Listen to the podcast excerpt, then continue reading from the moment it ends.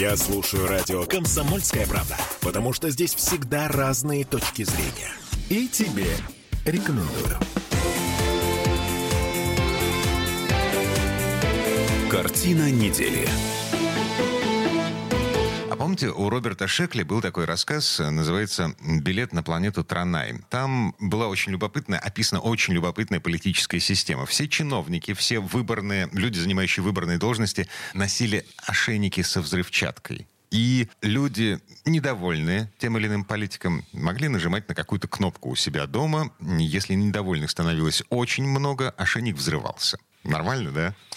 Да, я должен сказать, что управлять в такой ситуации и сложновато, и желающих, я думаю, было бы немного. Так или иначе, в России что-то подобное собираются придумать. Конечно, без экстремизма, без взрывчатых веществ, но россиянам предложили ежегодно оценивать депутатов всех уровней, мэров, губернаторов через портал госуслуги. Такой законопроект внесен в Госдуму. Всем еще раз привет, я Дмитрий Делинский, ректор гуманитарного университета профсоюзов Александр Записовский. Давайте обсудим вот такой такой выверт политической системы. Народу не хватает справедливости. Логично. Дайте народу инструмент для того, чтобы не только раз там в 4, в 5, в 6 лет, когда у нас проходят выборы, оценивать тех людей, которых мы выбрали, но и в режиме реального времени фактически, раз в год.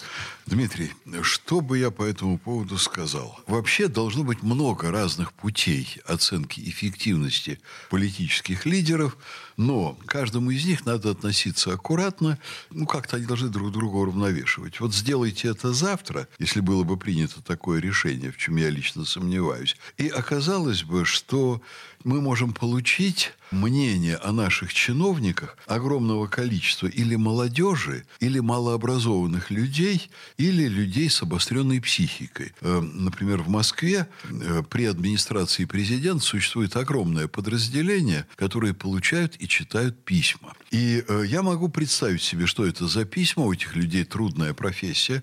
Я сам когда-то работал в Смольном в обкоме комсомола в отделе науки, и ко мне попадали некоторые письма, на которые мне приходилось отвечать. Ну, вот, например, приходит одно письмо гражданина, который говорит, что у нас неправильные электростанции.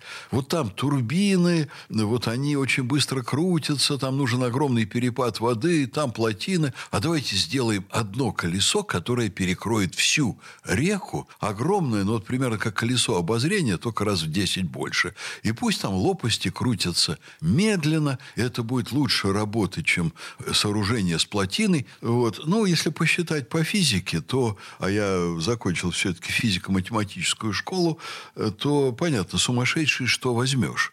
Но даже не производя подсчеты, я вижу, что у человека не все в порядке с головой. И такие люди, их огромное количество, и они заваливают администрацию президента, мэрию, все, что хотите. И мне, как ректору, тоже приходят, ну, я, конечно, не закрываю каналы коммуникации, но очень много вот э, таких сообщений от людей очень странных. Или вопросов много странных. Ты умный, ответь нам вот на такой вопрос. Это часть публичной деятельности. Но на основе вот деятельности таких активных граждан давать исчерпывающие оценки очень сложно. А, Александр Сергеевич, система немножко другая. Ну, как я понимаю. У нас что-то порядка 70 миллионов человек зарегистрировано на госуслугах. Условно говоря, активных из них, тех, кто готов поставить лайк или дизлайк под тем или иным чиновником, ну, их немного на самом деле. То есть, если вот те люди, о которых вы говорите, люди с подвижной или альтернативной психикой, скажем так, они э, нажимают на кнопку дизлайк для того, чтобы э, условный ошейник со взрывчаткой взорвался на шею у чиновника. Да. Мы сравниваем количество дизлайков с общим количеством людей, зарегистрированных на госуслугах в том или ином регионе. И понимаем, что это это не народный гнев, это флюктуация. Поэтому на нее можно не обращать внимания. А вот если число недовольных растет пропорционально, если недовольных больше 50% от жителей, зарегистрированных на госуслугах, вот тогда нужно принимать меры. Нет? Я вот уверен, что прежде чем принимать меры, надо разобраться – Потому что массовые затмения или массовые непонимания тоже явление достаточно распространенное. Вот я как-то читал очень интересную книгу, написанную в Америке, о президентах Соединенных Штатов, которые принимали непопулярные решения. Угу. Вот иногда бывает так, что решение надо принять, и на это идут. Вот как-то Собчак высказался в таком плане, мне об этом, кстати, рассказывал юный Дмитрий Анатольевич Медведев, что политика – грязное дело. Нет очень часто выбора между хорошим и плохим решением. Есть только решение плохое и очень плохое. И вот твоя задача, ты понимаешь, что хорошего нет. Твоя задача пойти честно на просто плохое решение, чтобы избежать очень скверного развития ситуации. У руководителя всегда уровень информации намного выше, и он знает о некоторых вещах, у него другой угол зрения. Он вещи рассматривает в ином несколько контексте. У него другие источники информации, чем у масс.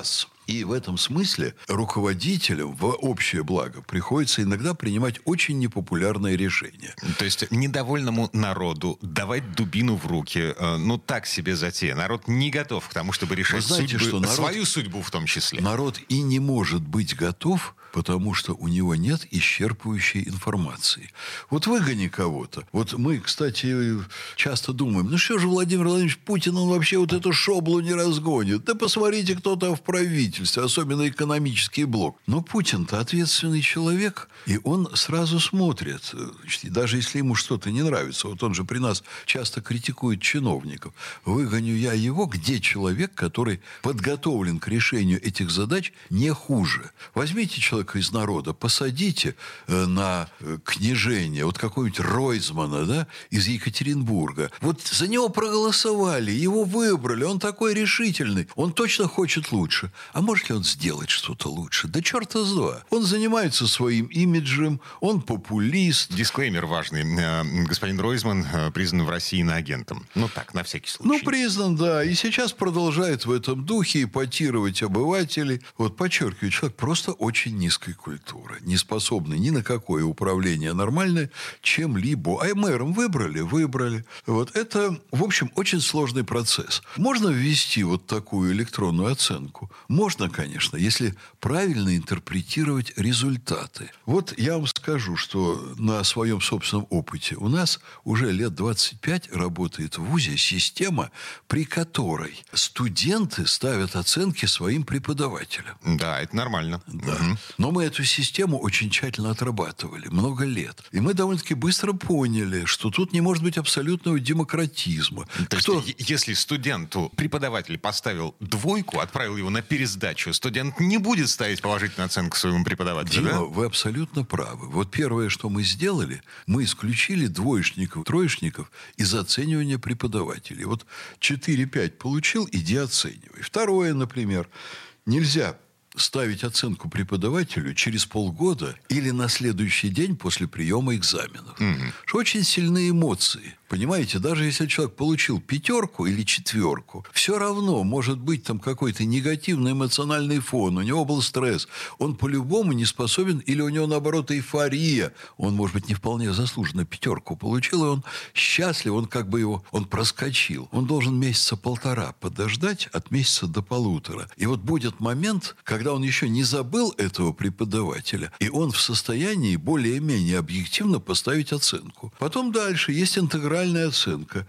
Мы смотрим, если вообще мы провели опрос, у нас не было возможности сделать опрос по массе студентов, по большой, а так получилось, что он там больше курсовые работы вел, дипломные работы, мало студентов опросили. То есть не читал лекцию там, где 100 человек.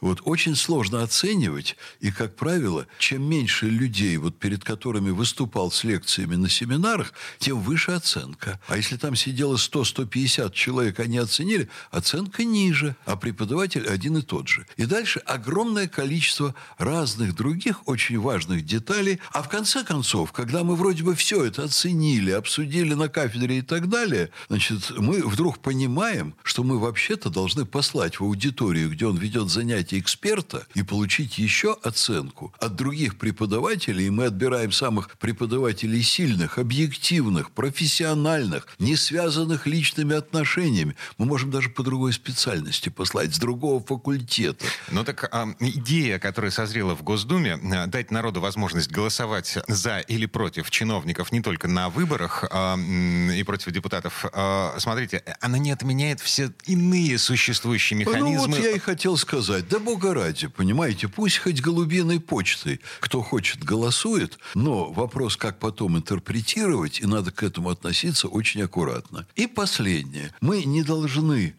каждой инициативе какого-либо депутата в Госдуме придавать слишком большое значение. Сейчас очень, кстати, квалифицированный, может быть, самый квалифицированный за последние 30 лет состав Думы, но я еще поспорил бы, может быть, предыдущий состав был очень сильный. Сейчас слишком много там было внедрено через там, партийные и другие, скажем, властные механизмы новых и не очень опытных людей. Такое было большое обновление. Но, скажем так, один из очень квалифицированных составов Думы. При всем при этом в Думе есть люди, которые выдвигают инициативы просто чтобы избиратели увидели их имена, и они потом могли сказать, а я вот столько выдвигал инициатив, когда будут следующие выборы. А вот я выдвигал инициативу, пусть люди через интернет за нас же голосуют, поставить нас под контроль народа. А я вот такой большой демократ. А есть же безумные предложения совершенно, которые тоже выдвигают. Отменить 1 сентября праздник, сделать все по-другому совсем.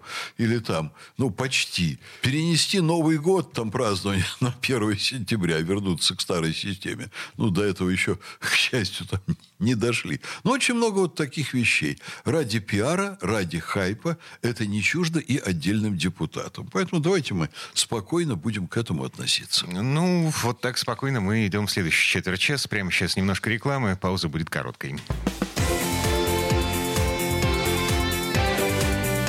Картина недели.